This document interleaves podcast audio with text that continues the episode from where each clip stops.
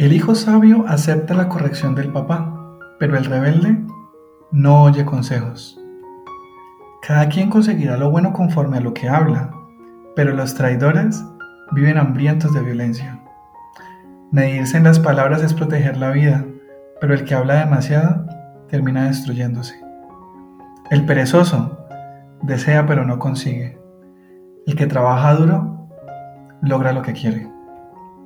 El justo odia las mentiras, pero el perverso es repulsivo y despreciable. La integridad protege al que es honesto, pero la maldad destruye al pecador. Unos actúan como ricos, pero son pobres. Otros parecen pobres, pero son ricos. El rico con su riqueza paga rescate por su vida, pero el pobre nadie lo amenaza. La luz del justo brilla radiante, pero la lámpara del perverso se apaga. El orgullo solo causa problemas, pero la sabiduría está con los que oyen consejos. Las riquezas malavidas se acaban rápido, pero el que ahorra las aumenta poco a poco.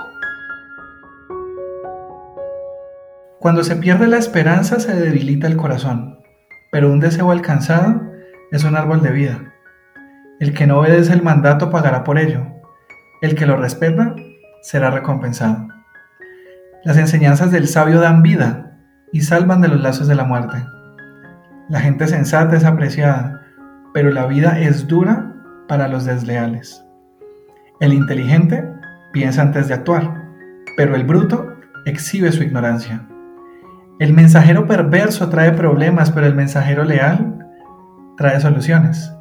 El que desprecia la corrección tendrá pobreza y deshonra, pero el que la acepta ganará el aprecio de la gente.